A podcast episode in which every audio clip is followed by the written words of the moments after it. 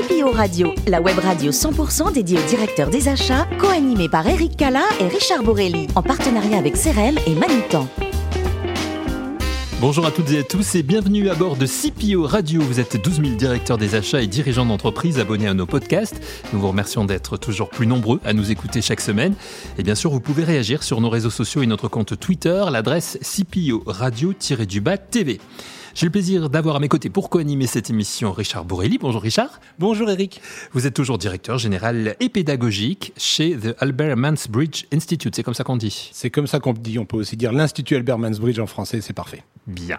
Aujourd'hui, mon cher Richard, nous recevons Mathieu Boncourt, directeur des achats de Equance Smart Building. Bonjour Mathieu. Bonjour.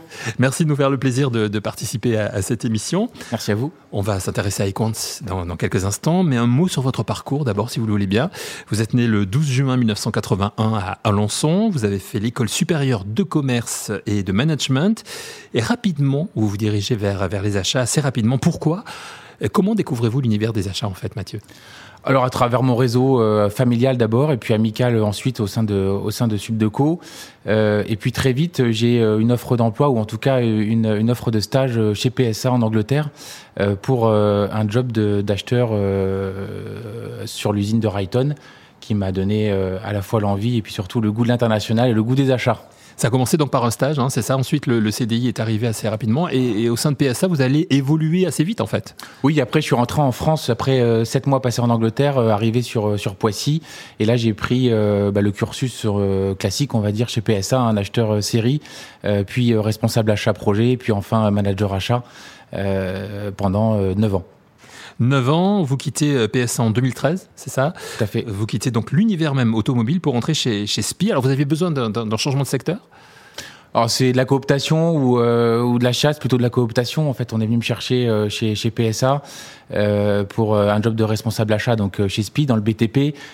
Clairement à 180 degrés versus l'industrie automobile. C'est ce qui m'a plu à l'époque. à 30 ans, on a envie de découvrir aussi d'autres marchés, d'autres métiers. Et, c'est pour ça que j'ai franchi le pas chez, chez SPI. Et chez SPI, vous avez acquis une casquette euh, RSE. Qu'est-ce qui, qu'est-ce qui vous a intéressé dans, dans cette fonction RSE la RSE, c'est sortir euh, des achats par euh, d'autres biais, le sociétal, le social, l'environnemental. nous, aux achats, on parle beaucoup côté achat, achat responsable, achat auprès des ESAT, des entreprises adaptées. On parle de plus en plus d'environnement, mais je voulais aussi découvrir d'autres facettes de la RSE, notamment le sociétal, qui pour moi est un, est un sujet important au sein de l'entreprise. C'est en décembre dernier hein, que vous quittez euh, SPI pour rejoindre euh, Econs. Vous êtes aujourd'hui donc euh, directeur des achats. Dans quelles circonstances se fait ce, changement? Alors pareil, cooptation, chasse plutôt, et, là pour le coup, et là j'intègre, en tout cas j'ai envie d'intégrer un groupe sur le même marché, mmh. mais dans une dynamique plus forte, puisqu'il y avait un, il y a un enjeu entrepreneurial, puisque Equance, se, enfin NG se sépare d'Equance dans, dans un horizon assez, assez proche. Et il y a une formidable entreprise qui est en train de se créer euh, chez Equance et c'est en cela que le projet m'a intéressé. Voilà, alors vous nous le présentez, Equance dans Equance Smart Building, hein, plus précisément, un groupe donc euh, assez conséquent. Oui. Alors j'imagine Richard, euh, en plus toutes les questions RSE, je pense que ça va l'intéresser. Richard Borelli a pas mal de questions à vous poser, Mathieu. Oui, bonjour Mathieu. Vous avez pris la tête des achats d'Equance depuis quelques mois seulement. concrètement, quelles ont été les étapes de votre intégration et vos premières décisions et actions? Alors première action, c'est bien entendu d'aller voir euh, nos clients internes sur le terrain. J'ai fait le tour d'une plus d'une vingtaine de directeurs opérationnels pour aller entendre euh, bah, leurs besoins euh, en termes en d'achat. j'ai rencontré effectivement et en premier chef toutes les équipes achat, approvisionnement de d'Equance Smart Building. Et puis au bout d'un mois et demi, j'ai pas attendu les 100 jours hein, parce que l'enjeu c'est d'aller assez vite pour s'organiser dans cette nouvelle entité qui est, qui est présenter un plan d'action à six mois euh, pour réorganiser la fonction achat au sein, de, au sein des coins Smart Building et en droite lignée, bien sûr, avec les enjeux des coins France. Alors, vous devez gérer justement des, des organisations achats qui sont euh, préexistantes et, et, qui peuvent avoir des structures un peu différentes. Euh, comment vous gérez, vous, justement, ces modèles organisationnels et leur évolution prévisible? Alors on est sur du matriciel classique. Hein. Euh, parfois j'ai mes équipes achats en hiérarchique, parfois je les ai en fonctionnel. La plupart là je les ai en fonctionnel. Ce qui change pour moi pas drastiquement la manière de travailler. Je pense que c'est d'abord une histoire d'homme, de se faire confiance, d'aller écouter la voix du client et de savoir y répondre en essayant de tirer vers le haut la filière achat, mais aussi de, de, de, tirer vers le haut la partie opérationnelle qui doit gagner en performance, en productivité, en, en responsabilité aussi. Une histoire d'homme, nous disiez-vous, quel type de manager êtes-vous? Ben justement, euh, je pense assez proche des équipes. Euh, je passe euh, le plus clair de mon temps dans les trains et les avions pour aller dans chacune des, agences de. Il y en a beaucoup, il y en a 400, donc je les fais pas toutes. Mais en tout cas, je suis présent dans la plupart d'entre elles pour aller écouter sur le terrain le travail de mes collaborateurs et essayer d'y répondre par bah, des, choses pratiques, efficaces, agiles. tout ça processé avec des modes opératoires adaptés. Alors on continue sur le niveau personnel. Justement, à titre personnel, vous êtes passé des achats industriels dans le secteur automobile aux achats dans le BTP. Qu'est-ce qui vous a le plus surpris et qu'est-ce qui vous a le plus séduit dans cette transition? Moi, ce qui me séduit, c'est de découvrir à quel point on pourrait se dire et imaginer que les achats sont plus matures dans l'automobile, sont plus processés, un mode de fonctionnement clair et établi, ce qui est vrai. Euh, sauf que la qualité des équipes, euh, elle se voit aussi au travers de l'investissement des, des, des, collaborateurs. Et quand je vois à quel point euh, nos approvisionneurs, nos acheteurs des comptes Smart Building et France hein, sont capables de gérer euh, un ensemble de sujets dans un environnement pas toujours très processé et organisé, avec on est sur le BTP, hein, donc c'est parfois des environnements compliqués en termes d'émission du besoin, en termes de réactivité. Et, quand je vois la qualité des, équipes au quotidien, euh, moi, je trouve que c'est une différence assez notable, en tout cas, entre l'industrie et le BTP. Alors Eric nous parlait tout à l'heure de la politique RSE, c'est quelque chose qui a été une espèce de fil conducteur dans la carrière de plein de personnes qui sont aujourd'hui directeurs des achats, et c'est aussi au moins euh, votre cas. Euh, dans vos fonctions, vous avez déjà été amené à devoir mettre en place des politiques de RSE pratiquement à partir d'une page blanche. Euh, qu'est-ce que ça a changé pour vous aujourd'hui, et en quoi vous étiez la bonne personne pour faire cela? À l'époque, c'est vrai qu'on a démarré dans mon ancienne entreprise euh, sur une page blanche, donc il fallait euh, bah, refaire euh, le tour de l'ambition de l'entreprise par rapport à la responsabilité sociétale de, de, la filiale dans laquelle je travaillais. Donc on est reparti sur un codir classique, on a brainstormé sur quelles étaient nos ambitions en termes social, sociétal, environnemental, euh, économique aussi, parce que ça fait partie euh, de la RSE. Euh, et on a écrit ensemble euh, le, le, le, la feuille de route et nos ambitions associées à la RSE. On l'a marketé à travers euh, un, un, un, événement euh, que, que, que l'on a appelé participatif, où on faisait, on a organisé un concours sportif entre les collaborateurs de, de, la filiale. Ça a amené euh, beaucoup d'interactions de, de, entre les équipes qui étaient assez cloisonnées et surtout ça a permis de partager les enjeux RSE avec, euh, avec l'ensemble des collaborateurs. Donc oui, sur une filiale de, 1003, de 3000 personnes, on a eu quelques, quelques 800 personnes. Donc pour une première étape, c'était un très beau taux d'adhésion.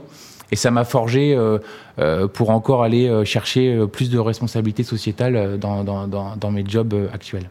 Alors justement, vous parliez de l'avenir. Euh, quels sont les challenges que votre équipe et vous allez devoir relever dans les prochains mois ou les prochaines années? Prochains mois, première semaine, on a déjà la conjoncture euh, actuelle hein, qui, est, pas facile pour, pour, pour nous euh, acheteurs. Euh, cela étant dit, euh, ça reste conjoncturel et je pense qu'il faut y répondre à la fois conjoncturel, conjoncturellement parlant, mais aussi structurellement parlant, parce que quand on quand la marée est basse, c'est là où on découvre que les cailloux sont pas forcément tels qu'on les avait imaginés. Et donc on répond aussi à nos enjeux structurels euh, par rapport euh, au contexte actuel. Mais je pense que le, le, le notre leitmotiv, c'est de, de créer une, une, direction des achats qui soit benchmark, euh, en termes de, en tout cas dans nos métiers euh, du BTP. Euh, benchmark sur la manière d'organiser nos achats, d'un côté du catégorie management, d'un côté des, des acheteurs projets, et puis une filière approvisionnement qui est clairement établie euh, quand on aura fait ça d'ici, euh, j'espère, quelques mois ou, peut-être deux ou à trois ans, on aura fait un sacré bout de chemin euh, chez Equance. Et c'est tout le, c'est tout le souhait que je, que je porte. Alors, vous, parliez des difficultés que peuvent expérimenter les, les services achats actuellement.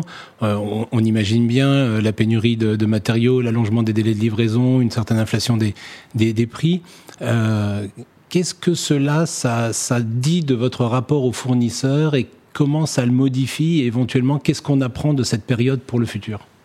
Bon, on apprend tout simplement à apprendre à travailler ensemble en tant que partenaire. Alors on appelle partenaire, fournisseur. Euh, Moi, j'ai plutôt tendance à dire que dans ces contextes-là, on est plutôt partenaire que fournisseur.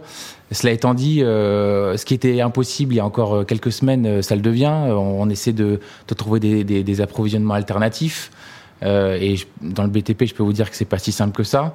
Euh, et pourtant, on le fait au quotidien. Donc, on arrive à travailler avec nos clients finaux ou nos bureaux d'études pour trouver des, solutions euh, à la pénurie de, matériaux et, surtout aux évolutions des, coûts que, l'on doit se partager au sein de la filière.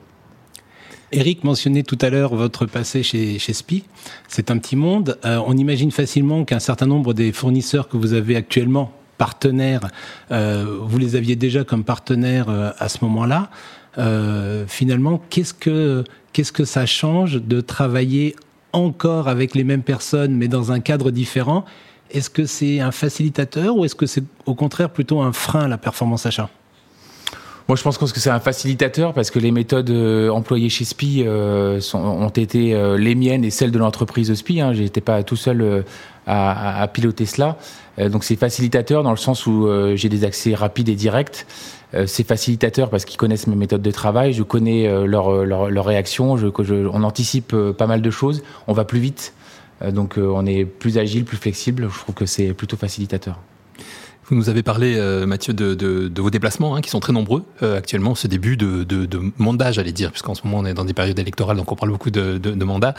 Euh, beaucoup de déplacements, un goût pour l'international hein, que vous avez aussi. C'est un goût que vous avez aussi personnellement, j'imagine, le, le goût du voyage. Vous faites ça aussi en famille, notamment? Oui, on fait à chaque fois que forcément on a des métiers prenants, puisque mon épouse a à peu près les, mêmes responsabilités que moi. On a trois enfants de 4, 8 et, et 11 ans, et donc on s'essaie euh, week-end et, vacances de, partir euh, soit en famille, soit euh, avec des amis pour, bah pour s'évader un peu de ce milieu professionnel et prendre le temps pour nous et pour, pour nos enfants et nos amis. Et donc oui, on a le goût du, du voyage, oui le goût du voyage, ça vous a amené euh, vers où, par exemple Quel est le pays spontanément qui pourrait vous... Euh... Alors, mon fils dirait euh, plus récemment le Maroc, parce que c'est le voyage qu'il a le plus apprécié. Moi, fils de 11 ans, hein, c'est ça Moi, je dirais plutôt la Thaïlande, parce que ouais. c'est un pays d'accueil formidable, culturellement parlant, culinairement parlant. et ma petite, à l'époque, qui avait trois mois et euh, voilà, on, on, on l'a emmené partout. Les gens étaient hyper, hyper sympas, hyper, hyper accueillants. Et ça, c'est quelque chose qui est touchant quand on voyage. Ah, vous n'avez pas peur de faire voyager le bébé, quoi. Donc c'est non. Ouais, ça c'est important. Vous avez évoqué la, la, partie culinaire. Vous aimez découvrir ça, hein, la, la, cuisine dans, dans, les pays que vous visitez. Euh, alors, quelles sont les cuisines qui vous ont le, le, le plus séduit? Bah, les cuisines orientales, hein, euh, parce qu'on aime, on aime bien manger épicé, on apprend ça à nos enfants, on essaie de, de marier euh, les, les, les, les, goûts français et internationaux. Bon, c'est pas toujours très concluant, mais dans la plupart des cas, euh, on arrive à faire des bonnes tablées en famille ou, en, ou entre amis. Des bonnes tablées avec des bons vins, c'est quoi vos, vos, régions, vos couleurs préférées? À couleur rouge, ouais. région, certains me diront que, que, que, que la Bourgogne, c'est pas la même chose que le Bordeaux, mais moi je considère que je suis plutôt côté Bourgogne que Bordeaux. Enfin, vous avez un goût pour la lecture également, hein. je crois que vous lisez beaucoup Oui, ouais. beaucoup de journaux. Je m'alimente énormément en, en, journaux le week-end. Euh, c'est simple parce qu'avec les, les, les, enfants à la maison, euh, on se met pas trois heures dans un bouquin. On lit quelques articles comme ça euh, le, le, temps du week-end et, ouais.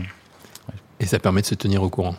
Exactement. C'est important. Merci beaucoup, Mathieu. Merci d'avoir participé à cette émission. Merci également, mon cher Richard. On se retrouve euh, rapidement pour une, une, nouvelle émission ensemble, si vous le voulez bien, puisque c'est la Volontiers. fin de ce numéro de CPO Radio. Vous pouvez également retrouver toute notre actualité sur nos comptes Twitter et LinkedIn. Et rendez-vous donc mercredi prochain à 14h précise pour une nouvelle émission. L'invité de la semaine de CPO Radio, une production b2b radio.tv.